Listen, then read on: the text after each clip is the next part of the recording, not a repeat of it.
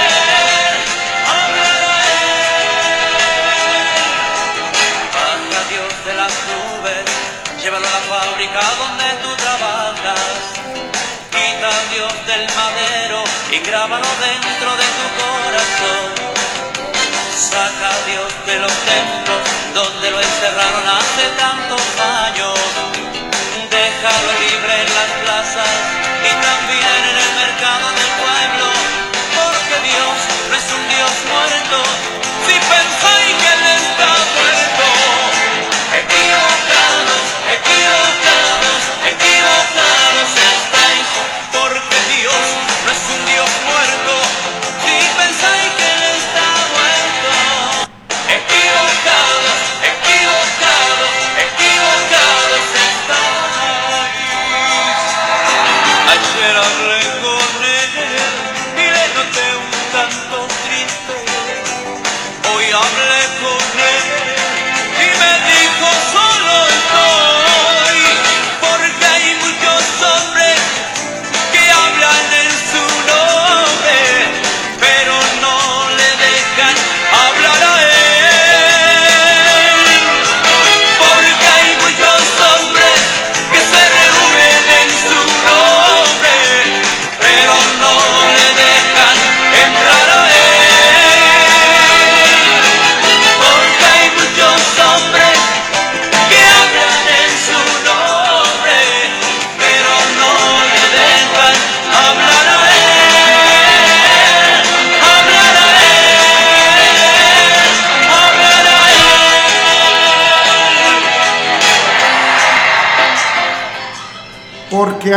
muchos hombres que se reúnen en su nombre, pero no le dejan hablar a él, dice el canto de nuestro hermano Roberto Orellana. Bienvenida, bienvenido. Eh, gracias por descargar este podcast, gracias por darnos la oportunidad pues, de compartir, de inquirir en la palabra juntos desde esta posición, desde este medio. Dios le bendiga, Dios le abrace, paz de Cristo, familia. Es un placer, pues, cada que Dios nos da la bendición de hacer un episodio de este podcast es un placer. Gracias, gracias. Anhelamos que la palabra eh, sea de bendición y motive su vida y su corazón a buscar la presencia del Señor. Dice el canto de nuestro hermano Roberto Orellana, baja Dios de las nubes, llévalo dentro de tu corazón, sácalo de los templos donde lo encerraron ante tanto tiempo. Claro que es un sentido metafórico, hermanos, porque en el mundo religioso, en el mundo del, del, día a día, mucha gente, hermanos, eh, especialmente en el cristianismo, eh, pues eh, cuando quiere buscar a Dios va a un templo, porque piensa que Dios está solamente ahí, porque tiene que ver cierta imagen, cierta cruz, cierto madero, cierta escultura, cierta asociación a la condición que pudo haber tenido en el momento de su aflicción en la cruz nuestro Señor Jesucristo. Pero nada más lejano, hermano. Nada más lejano. La muerte no lo pudo retener. Amén. Y el, y el, y el, y el profeta dice, ¿quién ha creído a nuestro anuncio? Y sobre quién se ha manifestado el brazo fuerte del Señor, volverá cual renuevo, pero le miraremos sin hermosura. No hallaremos hermosura en él, esconderemos de él el rostro, mas él herido fue por nuestras rebeliones y por su llaga somos nosotros curados. Amén. Alabados el Señor, hermano Amén, amigo. amén. Lejos, hermano, está el Señor de estar encerrado en algún Amén, lugar. ¿Quién lo podrá contener si la, con- contener? Si la tierra es el estrado de sus pies y el cielo, hermanos, pues anuncia la obra de sus manos. Aleluya. ¿Eh? El firmamento, hermanos, está lleno de sus maravillas. No, hermanos, eh, eh, eh, el Dios de la Biblia, el Dios de Abraham, el Dios de Isaac, el Dios de Jacob, no lo contiene el universo. Eh, El Dios que nosotros hemos recibido y creído, hermanos, va más allá de, de una descripción, va más allá de una similitud. Eh, El hermano dice en su canto, deja libre a Dios en el mercado, en las plazas, refiriéndose, hermano, que realmente dejemos que Dios more en nuestros corazones y que Dios entre a la sociedad, que, do- que Dios entre a la comunidad, en todo pueblo, en todo país, en toda nación, en toda tribu, en toda raza, que Dios llegue al corazón, que Dios transforme, aleluya, el entendimiento, la vida suya, la vida mía, para comprender cuál, buena, cuál sea su buena voluntad de Dios, vol- voluntad agradable y perfecta. Amén. ¿eh? Amén. Baja Dios de las nubes. ¿eh? Porque Él, pues no lo puede contener, hermano. El universo. Amén. ¿eh? Job se maravilla de Él y le dice, cuando Dios habla con Él y le declara todas aquellas maravillas que están ahí en el libro de Job y le describe Dios, dime si es que sabes, contéstame si es que sabes. ¿Dónde estabas tú cuando yo puse límites al mar y fundaba las bases de la tierra? No, hermano, cuando termina Dios de hablar con Job, Job dice, no, no, pues de puras oídas te había oído, pero ahora mis ojos te ven. Y no lo estaba viendo li- literalmente, lo estaba oyendo, pero podía decir Job, ahora mis ojos te ven porque ahora entiendo quién eres tú y quién soy yo. Amén. En fin, hermanos, qué maravilla es cuando entendemos que Dios no está encerrado en un templo. Que yo no voy al templo para tener un encuentro, para ver a Dios. Yo voy al templo para reunirme con aquellos que quieren adorar a Dios y en armonía elevar la oración y recibir la presencia de Dios es distinto. Ir al te- a un templo para ver a Dios no necesito. Dios está en todas partes. Amén. ¿Eh? Dios está en todo lugar. Yo voy al Amén. templo para adorarle, para reunirme con los que se gozan, para gozarme con los que se gozan, para unirme en oración con el afligido, para unirme en oración con el necesitado, para exponerle a Dios mi agradecimiento, pero también para exponerle a Dios mi sentir, mi, mi, mi- mi penar, si es que así es la condición. Porque Él ha venido para que tengamos vida y vida en abundancia. Amén. Allá en San Juan capítulo 15 dice el Señor, yo soy la vid verdadera, Amén. mi Padre es el labrador. Todo pámpano que en mí no lleva fruto, lo quitará. Y todo aquel que lleva fruto, lo limpiará para que lleve más fruto. Ya vosotros estáis limpios por la palabra que os he hablado. Hermanos, la palabra limpia. Amén. La palabra limpia, hermanos. Amén. De todo limpia la palabra. Porque es lámpara. Es agua viva para la samaritana. Era la agua que quitaría la sed para siempre, la sed del alma. Ustedes están limpios porque los ha limpiado la palabra que os he hablado, dijo el Señor. Permaneced en mí y yo en vosotros. Como el pámpano no puede llevar fruto por sí mismo si no permanece en la vid, así tampoco vosotros si no permanecéis en mí. Ahí está la clave, hermano. ¿Cómo pretendemos, eh, eh, cómo pretendemos que nuestra vida lleve un fruto espiritual?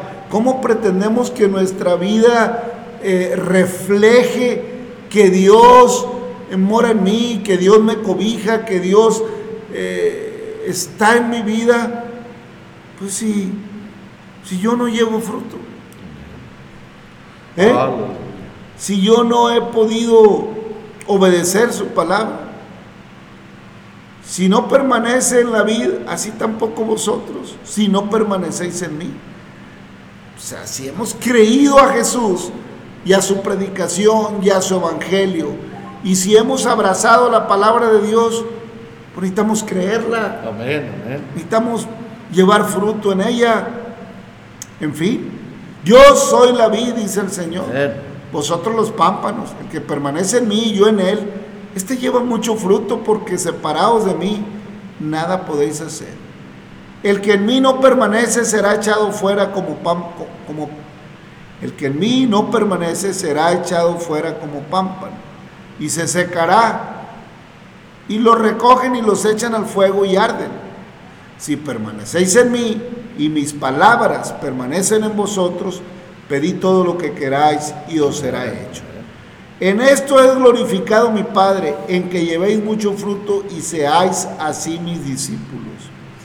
Como el Padre me ha amado, así también yo os he amado. Permaneced en mi amor. Si guardad mis mandamientos, permaneceréis en mi amor. Así como yo he guardado los mandamientos de mi Padre y permanezco en su amor. Estas cosas os he hablado para que mi gozo esté en vosotros y vuestro gozo sea cumplido. Este es mi mandamiento, que os améis unos a otros como yo os he amado. Así. Aleluya. Así de alta está la vara. Nadie tiene mayor amor que este, que ponga su vida por sus amigos. Vosotros sois mis amigos, si hacéis lo que yo os mando. Ya no os llamaré siervos, porque el siervo no sabe lo que hace su Señor. Pero os he llamado amigos, porque todas las cosas que oí de mi Padre os las he dado a conocer. No me elegisteis vosotros a mí, sino que yo os elegí a vosotros. Y os he puesto para que vayáis y lleváis fruto, y vuestro fruto permanezca, para que todo lo que pidiereis al Padre en mi nombre, Él lo os dé. Esto os mando, que os améis unos a otros. Si el mundo os aborrece, sabed que a mí me ha aborrecido antes que a vosotros. Si fuereis del mundo, el mundo os amaría, amaría lo suyo. Pero como no sois del mundo, antes yo os elegí del mundo, por eso el mundo os aborrece. Hermano, estas declaraciones del Señor tienen mucha connotación espiritual. Si mi vida está cómoda en el mundo, si mi vida es como pez en el agua en el mundo, yo no tengo enemigos en un sentido espiritual en el mundo, si nadie, si a nadie le estorba mi hablar, si a nadie le estorba, le estorba mi mensaje, pues tengo que preocuparme, hermano. porque a lo mejor soy muy amigo del mundo, y la amistad con el mundo es enemistad contra Dios. Y no quiere decir, hermano, en ninguna manera, Dios nos libre que vivamos peleando con las personas o que vivamos, no, hermanos. Se refiere la palabra a que no amistemos con aquellas cosas que nos llevan a pecar, que nos llevan a andar en todas las transgresiones de las concupiscencias de la carne que enemistan contra Dios y que no dan ningún fruto en lo espiritual sino que al contrario, van detractando la condición nuestra y nos hacen andar en oscuridad, hermano, y nos llevan a situaciones donde no hay esperanza, donde no hay cabida, donde ni el alcohol, ni el dinero, ni aquello, ni lo otro, acaban por llenar el vacío que se va formando en mi alma, por cuanto no me sacio. Pero si hemos venido a Cristo, hermanos, en Cristo somos más que vencedores y llevamos fruto en Él.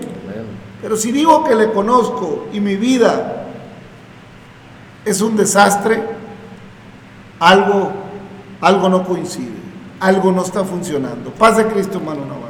Amén, hermano. Pues sí, gracias, querida persona, querido amigo. Dios lo bendiga. Este, deseamos con todo nuestro corazón que pues esté escuchando o que lo comparta, Oscar. Pues sí, realmente el hombre este, hace cosas y, y el Señor, pues mire, en Cristo tenemos todo. Todo tenemos en Cristo. Si usted tiene necesidad económica y el Señor considera que debe de intervenir, el Señor lo hace.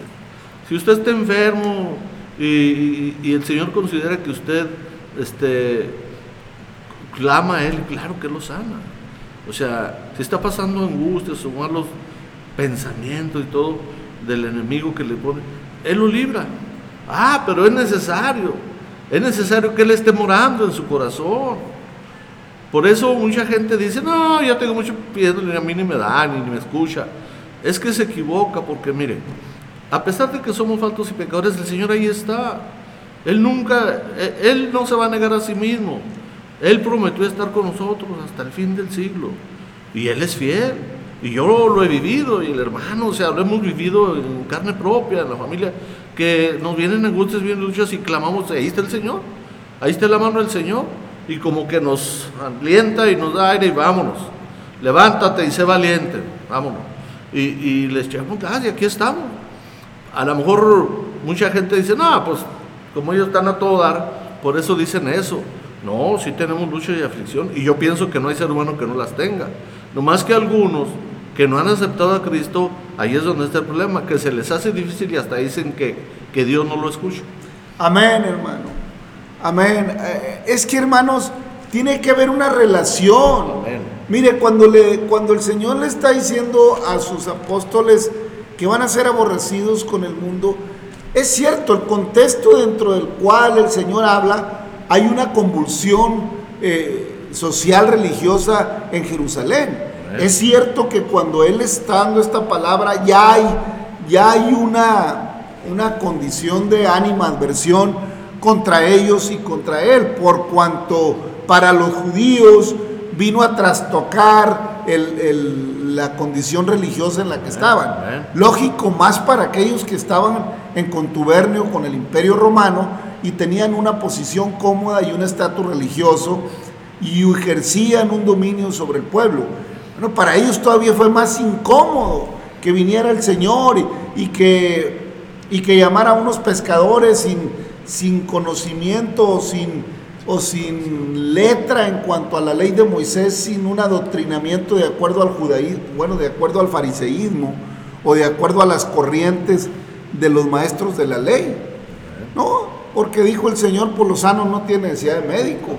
Entonces, el Señor llama a, hombres que, temían al Señor, que en su corazón anhelaban que, que el pueblo viviera bajo los estatutos de Dios, Amén. que en su corazón había el anhelo de que el pueblo realmente estuviera en un gobierno bajo Dios y no en un gobierno bajo Roma. Amén. Entonces, hay esa condición y, y Él les dice, los van a aborrecer, porque el mundo no soporta que, no va a soportar la corrección o la palabra o los estatutos o la filosofía o la propuesta de vida que yo os doy, porque el mundo Amén. quiere vivir de acuerdo a sus propias reglas. Amén. Entonces, a eso se refiere el Señor, que el mundo aborrece todo aquello que quiere contraponerse a la inercia que lleva la humanidad.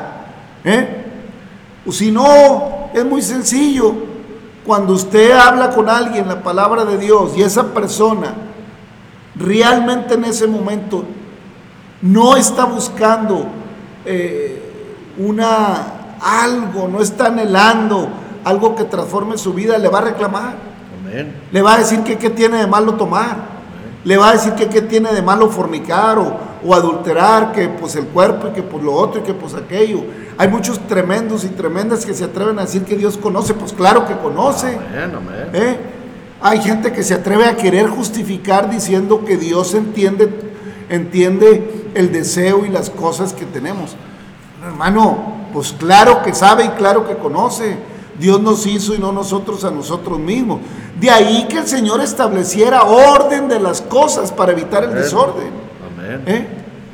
De ahí que el Señor estableciera orden y dijera cada quien sepa tener a su mujer eh, en honor, a su propia mujer, Amén.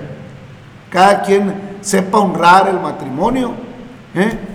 Porque cuando le reclaman a aquellos hombres que le dicen, oye, que lo quieren tentar y le dicen que si es legal, eh, dale carta de divorcio a la mujer, porque Moisés mandó en la ley que si alguno repudiara a su mujer, le diera carta de divorcio. El Señor les contesta rápido y sencillo.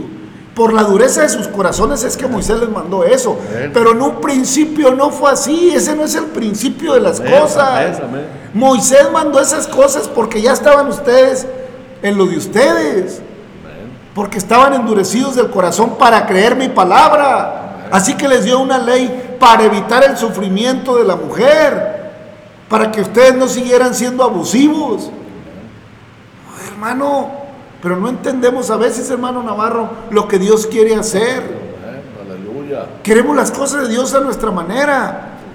Cuando Dios dice que en el mundo los va a aborrecer, claro, porque el mundo, hermanos, rechaza la contrapropuesta que el hombre está viviendo. Si usted le dice a alguien que pues que el andar en los deleites temporales del pecado tiene juicio, tiene no, esa persona se molesta.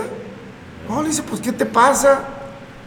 Pues es normal vivir la vida, vivir esto. ¿Cómo crees que, cómo crees que es así?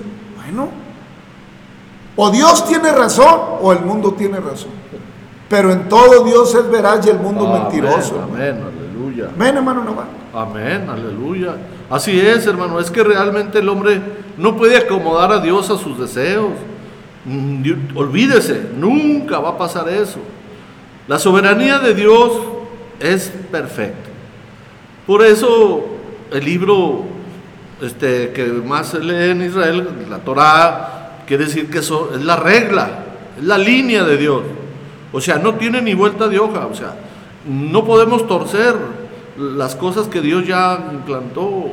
O sea, ahí es donde el hombre, pues batalla, batalla porque nunca, mire, ¿para qué venía Cristo? Muchos dicen, no, es que antes, que este y que otro, sí. Precisamente para eso vino nuestro Señor Jesucristo, para acabar con todo eso y pagar el pecado de la humanidad. Y casi, casi nos dice el Señor, está bien, ya la regaste, borrón y cuenta nueva. Aquí está mi hijo, él va a pagar todo. Y así lo dice, consumado es, todo está pagado. Ya no le debemos nada al mundo, ni al enemigo. Ya lo único que tenemos que hacer es darle gracias a Dios que nos dio entendimiento y que nos sacó de la ignorancia y que ahora quiere el Señor, pues una vida mejor, así como al principio, que el hombre se acople a, a lo que Él tiene. ¿Por qué? Porque Dios conoce perfectamente lo que usted y yo necesitamos. No necesitamos este, andar investigando, a ver si hay un libro que me diga cómo me va a ir mejor. No, váyase a la Biblia. Ahí dice el Señor todo, ahí dice hasta cómo se suena en la nariz, hermano. Amén. Les diga diciendo el Señor en, en- en- en el versículo 20 del capítulo 15 de San Juan, acordaos de la palabra que yo os he dicho, el siervo no es mayor que su Señor. Amén. Si a mí me han perseguido, también a vosotros os perseguirán. Aleluya. Si han guardado, si, gua- si han guardado mi palabra, también guardarán la vuestra. Amén. Mas todo esto os harán por causa de mi nombre, porque no conocen al que me ha enviado. Si yo hubiera venido, si yo no hubiera venido, ni les hubiera hablado, pues no tendrían pecado. Pero ahora no tienen excusa por su pecado. El que me aborrece a mí, también a mí me aborrece. Mira, hermano, qué interesante lo que dice el Señor. Si yo no hubiera venido ni les hubiese hablado, pues no tendrían pecado, pero todos modos estarían bajo juicio del final de los tiempos. Amén, amén. Pero yo he venido, Aleluya. yo he venido, o sea, ni- no tendría pecado eh, en el sentido que, bueno, pero yo de todos modos, el Señor iba a venir. Amén. ¿eh? Dije, entonces, el que me aborrece a mí, también a mi Padre aborrece. Dice, pero si yo no hubiera venido, ni les hubiera hablado, no tendrían pecado, porque pues, pero ya no tienen excusa por su pecado. O sea, es una suposición del Señor. Si yo no hubiera venido, no tendrían pecado. Pero vine por causa del pecado, es que vine. Porque no tienen excusa por el pecado. O sea, y Señor, dicho de otra manera, hermanos, tratando de ver la profundidad de lo que el Señor está diciendo. Si no hubiera habido pecado en la tierra, pues no era necesario que viniera un Salvador. No era necesario que viniera un Mesías. ¿Para qué? Si yo no hubiera venido, pues no tendrían pecado. Pero ahora no tienen excusa por su pecado. Amén, aleluya. ¿Por qué? Porque si Cristo no hubiera venido, el hombre seguiría diciendo "Es que yo no sabía que eso era pecado. Pues que yo no sabía que eso no le agradaba a Dios. Pues que yo no sabía, aunque sí sabíamos. Amén. Porque el Señor vino a causa del pecado. ¿Eh? Porque queriendo Dios, hermano, amando al hombre como lo máximo de su creación, no se estimó a sí mismo, sino que se despojó y se humanó. Y estando en la condición de hombre fue hasta la muerte y muerte de cruz, porque de tal manera amó Dios al mundo que dio a su Hijo único para que todo aquel que en él cree no se pierda, mas Amén. tenga la vida eterna. Amén. Porque la paga del pecado es muerte, pero el regalo de Dios es vida eterna en Cristo Jesús. Así de sencillo. Aleluya. Ahí está el detalle. Gloria a Dios. Si yo hubiera hecho entre ellos obras que ningún, si yo no hubiese hecho entre ellos obras que ninguno otro ha hecho, no tendrían pecado. Pero ahora han visto y han aborrecido a mi Padre y a mí, a mí y a mi Padre. Por esto, para que se cumpla la palabra que está escrita en su ley, sin causa me aborrecieron. Pero cuando venga el consolador, a quien yo os enviaré del Padre, el Espíritu de verdad, el cual procede del Padre, Él dará testimonio acerca de mí. Amén, amén. Y vosotros daréis testimonio también, porque habéis estado conmigo desde el principio. Aleluya. Amén. Estas cosas os he hablado para que no tengáis tropiezo. Os expulsarán de las sinagogas y aún viene la hora cuando cualquiera que os mate pensará que rinde servicio a Dios. Y harán esto porque no conocen al Padre ni a mí. Mas os he dicho estas cosas para que cuando llegue la hora acordáis que ya os las había dicho. Amén. Hermanos, estamos en el contexto de lo inmediato que pasaría con los apóstoles. Pero pasados más de dos mil años y estando a punto de volver el Señor por su iglesia y habiendo enviado ya al Consolador, el cual da testimonio de Él, o sea, el Espíritu Santo, Amén. el que ahora nos redarguye y nos dice que estamos en pecado. Amén. Aleluya. ¿eh? Amén. Hermanos, habiendo pasado los tiempos de la persecución de los apóstoles y habiéndose establecido el cristianismo por muchos años en muchas naciones como una religión oficial, se trastocó el propósito de Dios por la religión. O sea que la religión vino a estorbar porque el enemigo, mirando que no podía parar que no podía parar la conversión del corazón del hombre, porque el enemigo mirando que cada día millones iban a estar llegando a los pies de Cristo, Amén, alabando al Señor, dándole la gloria, Amén, amén. dijo, no, no me conviene estarlos matando porque los hago mártires y crecen más. Mejor los voy a engañar y los voy a hacer sentir que están bien cuando estén mal. ¿Qué quiere decir esto? Ah, que nos formamos conceptos religiosos y caímos en la idolatría o cayó la humanidad en la idolatría de una manera eh, inadvertida casi, de una manera sutil. El enemigo, no, mira, eh, no te preocupes, eh, este, ya murió Juan, y ya murió Santiago, y ya murió Judas, y ya murió Pedro, pero hazte una imagen de ellos. Hazte una imagen de ellos. Ya murió Cristo en la cruz. Hazte una imagen de Cristo en la cruz ahí, todo, todo triste, todo eh, ahí ensangrentado y inspirando pues lástima. Hazte una imagen. Perdóneme, hermano. Yo sé que esto incomoda a muchos. Yo sé que esto incomoda. Pero tenemos que decirlo, pues si no, ¿para qué estamos haciendo esto? Si no, ¿para qué estamos en la palabra? Aleluya. Yo sé que esto incomoda. Vino la religiosidad y nos voltearon la tortilla, el enemigo volteó y te hizo pensar que adorando a las criaturas antes que al Creador ibas a estar bien y que de todos modos tú estabas adorando a Dios, pero tu corazón estaba lejos, sin una conversión. Entonces se pensó que con leer la Biblia una vez a la semana y que con hacer rituales eh, aparentemente de adoración, aparentemente de sacrificio a Dios, pues ya íbamos a estar bien y no importaba lo que hiciéramos en la carne porque ya Cristo había sido crucificado. Es un malentendido, hermano. Es un malentendido.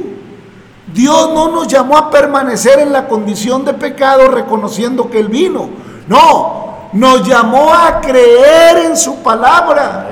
Nos llamó a creer en su sacrificio. Nos llamó a, dejar que la sangre preciosa que derramó en el Calvario limpie nuestra, nuestro ser y nos llamó a arrepentimiento, a abandonar las prácticas del pecado para que el Espíritu Santo more en nosotros y nos redarguya precisamente del pecado que mora en el mundo, el cual eh, impide que el mundo conozca como Dios quiere ser conocido. Le conocen de lejos, le conocen por ese tipo de representaciones que solamente eh, representan momentos o representan circunstancias temporales que se dieron, pero que no representan de fondo el propósito maravilloso de salvación que Cristo vino a hacer, a buscar y a salvar lo que se había perdido, transformando el corazón para que no peques más Amén. Amén, hermano Amén. Así es, pues este, ya lo decíamos en, en otra ocasión, o sea, eh, el diablo es muy táctico, el enemigo es muy táctico. Entonces, precisamente, o sea, eso es lo que el Señor quiere que nosotros tengamos cuidado. Y por eso dijo que nos iba a mandar el consolador, el Espíritu Santo. Si usted no deja que el Espíritu Santo, pues el enemigo lo va a engañar. Con cualquier religión, con cualquier donde quiera no pasa nada. Ya diezmas, ya vas al culto y mira.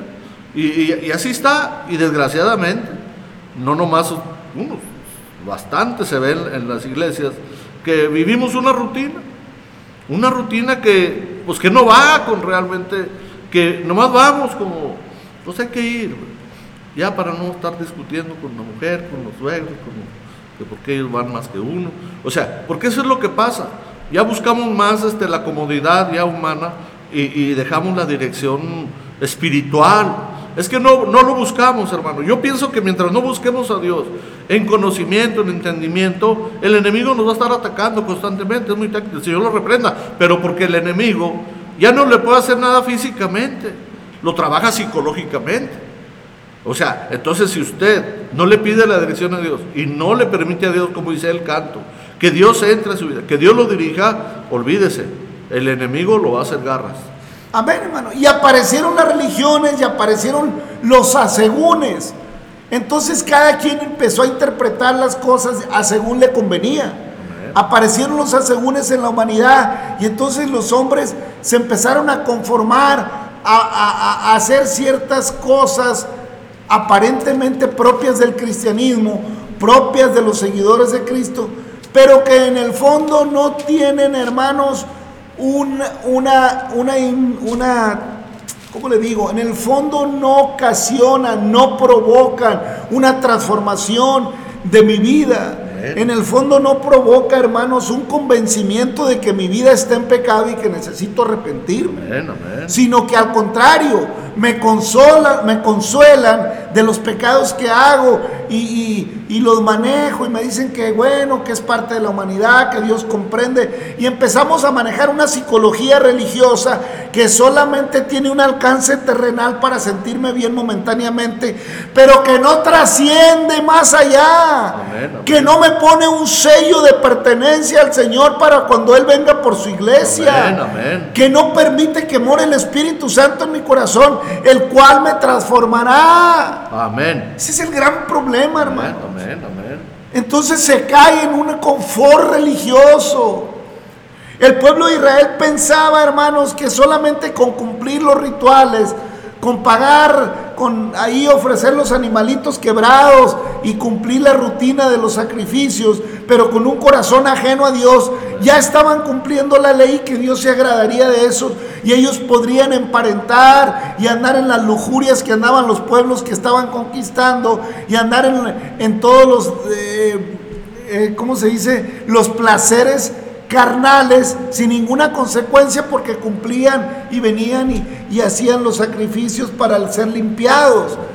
Pero en realidad habían dejado de grabar en su corazón los estatutos de Jehová y habían dejado de ponerlos por obra en la vida diaria, en un todo, solamente se juntaban para las fiestas solemnes. así es, así es la vida religiosa. Pero en el día a día parece que Dios estorba. Y sí, Ah, Dios pretende estorbarnos para que no pequemos, pero nosotros no lo dejamos entrar. Lo tenemos encerrado en el templo, lo vemos en las alturas y no lo llevamos ni al trabajo, ni en el día a día. No lo sacamos. Dice el canto, llévalo a la fábrica donde trabajas. Llévalo en tu corazón y di lo que Él ha hecho y lo que puede hacer Bueno, por tus bueno. compañeros. Pueblo de Israel en el capítulo 9 de Deuteronomio dice, oye Israel, tú vas hoy a pasar el Jordán para entrar a poseer naciones más numerosas y más poderosas que tus ciudades, más numerosas que tú, ciudades grandes y amuralladas hasta el cielo, un pueblo grande y alto, hijos de, de los anaseos, de los cuales tienes tu conocimiento. Y, eh, y has oído decir, ¿quién se sostendrá delante de los hijos de Anac?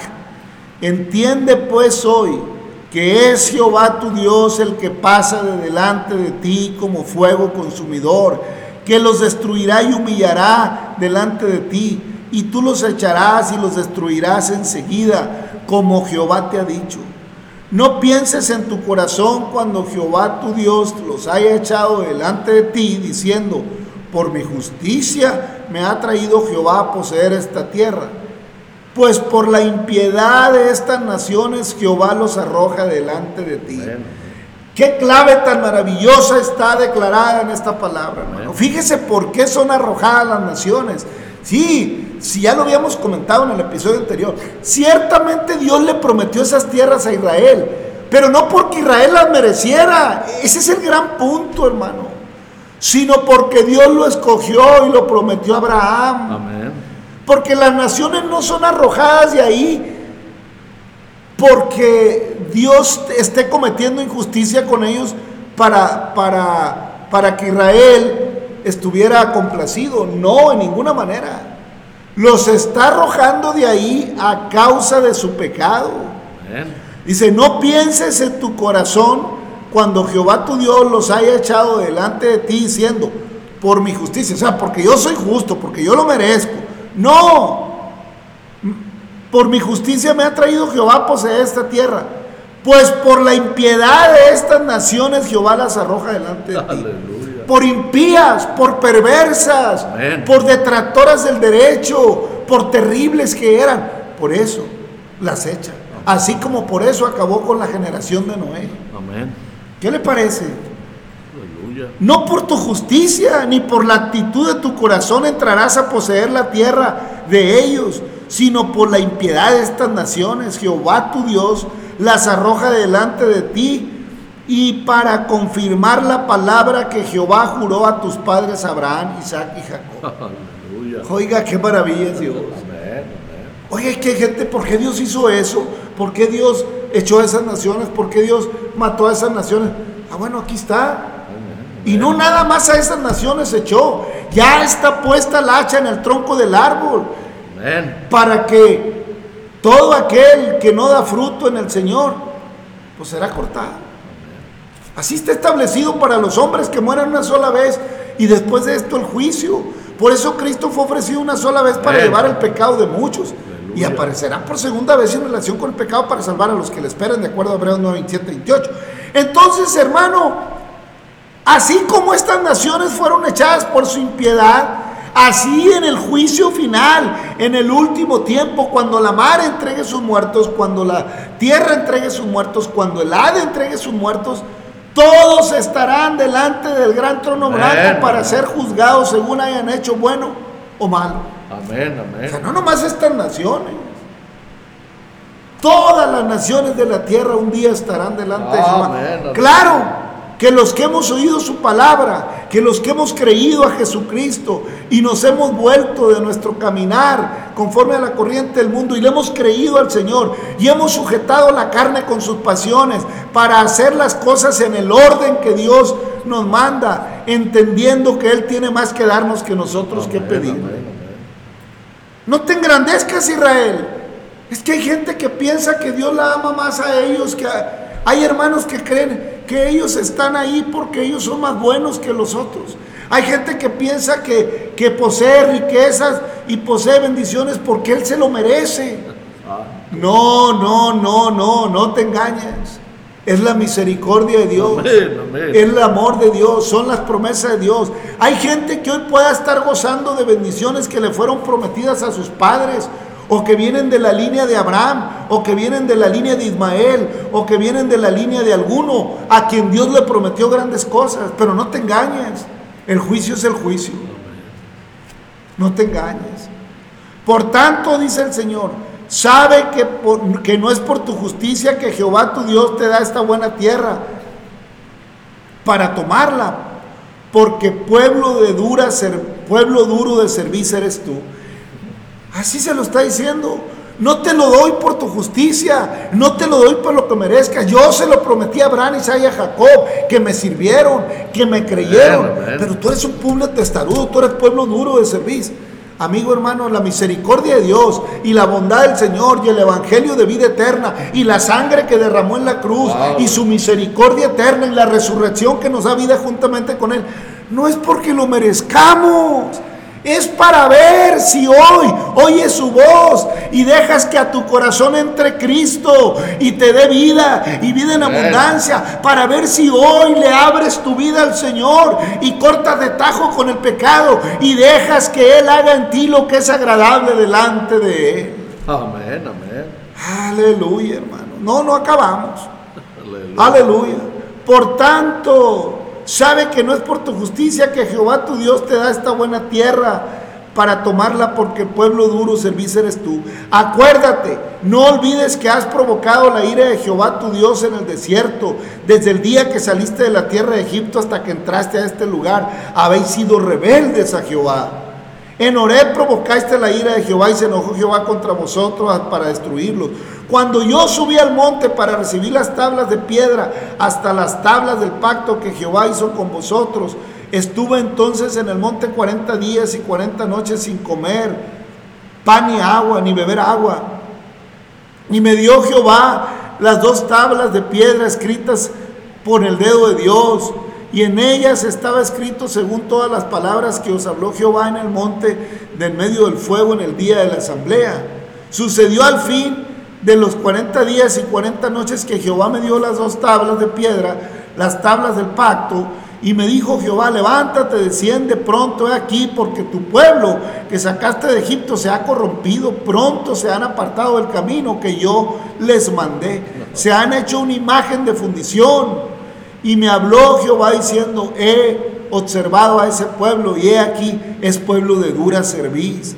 Déjame pues que los destruya y borre su nombre debajo del cielo y yo te pondré sobre una nación fuerte y mucho más numerosa que ellos. Y volví y descendí del monte, el cual ardía en fuego con las tablas del pacto en mis dos manos. Y miré aquí que habíais pecado contra Jehová vuestro Dios. Os habéis hecho un becerro de fundición, apartándoos pronto del camino de Jehová, que Jehová os había mandado. Entonces tomé las dos tablas y las arrojé de mis manos y las quebré delante de vuestros ojos. Todo eso les está recordando Moisés. ¿Eh? Hermano, amigo que escuchas esta palabra, no acabamos, tenemos mucho que decirte. No pienses que Dios tolerará vuestro pecado. Amén. No pensemos que Dios se conformará y que de todos modos te salvará. Porque, pues porque tu abuela, tu abuelo, tu papá, tu mamá, o porque hiciste una promesa y subiste al cerro más alto y allá hiciste una cruz, o porque eh, gastaste mucho de tu dinero y construiste un nicho para tal mártir de la palabra en tal cerro. Ten cuidado. Nada de eso te pasará por alto Jehová, porque no es ni por tu justicia, ni porque lo merezcas tú, ni que por lo merezca yo, sino porque nos amó primero y nos amó como na- con amor eterno, que Jehová ha mandado a su Hijo único, para que todo aquel que en él cree no se pierda, mas tenga la vida eterna. Hermano, una mano. Amén, hermano, esa es la misericordia de Dios. Pues le damos gracias a Dios, querido hermano oyente, porque mire, por donde quiera que usted y yo le busquemos, este, te- si no vamos a la palabra, pues vamos a andar divagando, o sea, y es triste porque sabe que ahí en esa divagación que hace el ser humano, ahí es donde se acomoda el enemigo. Pues el enemigo nos conoce perfectamente bien de dónde, de, qué pie cogíamos. Entonces, el enemigo nunca nos va a dejar en paz. Por eso el Señor nos dio su Espíritu Santo y dice que su Espíritu Santo nos da discernimiento de lo que es bueno y lo que es malo. Así es que está en nosotros, o sea, no divaguemos en nuestro corazón, entendamos, así como le dice el Señor, eres pecador, somos pecadores, hermano. La diferencia que hay es que ya no lo practicamos, gracias a Dios, y estamos en el camino y le damos gracias a Dios porque hasta aquí nos ha ayudado, hermano. Amén, hermano. El amor de Dios es maravilloso y su gracia todavía no se ha apartado. Todavía el día de hoy es hoy salvación para ti, para tu familia. Solo afírmate, hermano, que estás caminando. Déjate de andar jugándole a que ya te salvó Dios y una vez salvo, siempre salvo. No le juegues al vivo, no le juegues a la lista, al listo. Porque cuidado, no nos vayamos a llevar una sorpresa. La palabra está escrita Amén. para nuestro bien, para que sea lámpara a nuestros pies y nos ilumine para no errar. Gracias, Padre eterno, por tu amor, Señor por tu misericordia, por tu palabra, por este tu bondad, por tus promesas. Señor, Bendice a nuestras amigas, amigos, hermanas, hermanos, tu Señor. pueblo, tu iglesia, pueblo de Israel. Derrama bendición, ten misericordia del hombre, Señor, de la humanidad, de aquellos países en guerra. su Señor, obra misericordia en el necesitado, en el anciano, la viuda, el huérfano. Obra misericordia en la humanidad que está, Señor, sin rumbo, que no tiene dónde hacer pie. Ten misericordia. Padre, no nos deseches. Gracias, Padre, por tu amor, por tu palabra, en el nombre de Jesucristo. Familia, amigo, Dios le bendiga. Gracias, ya hasta mañana.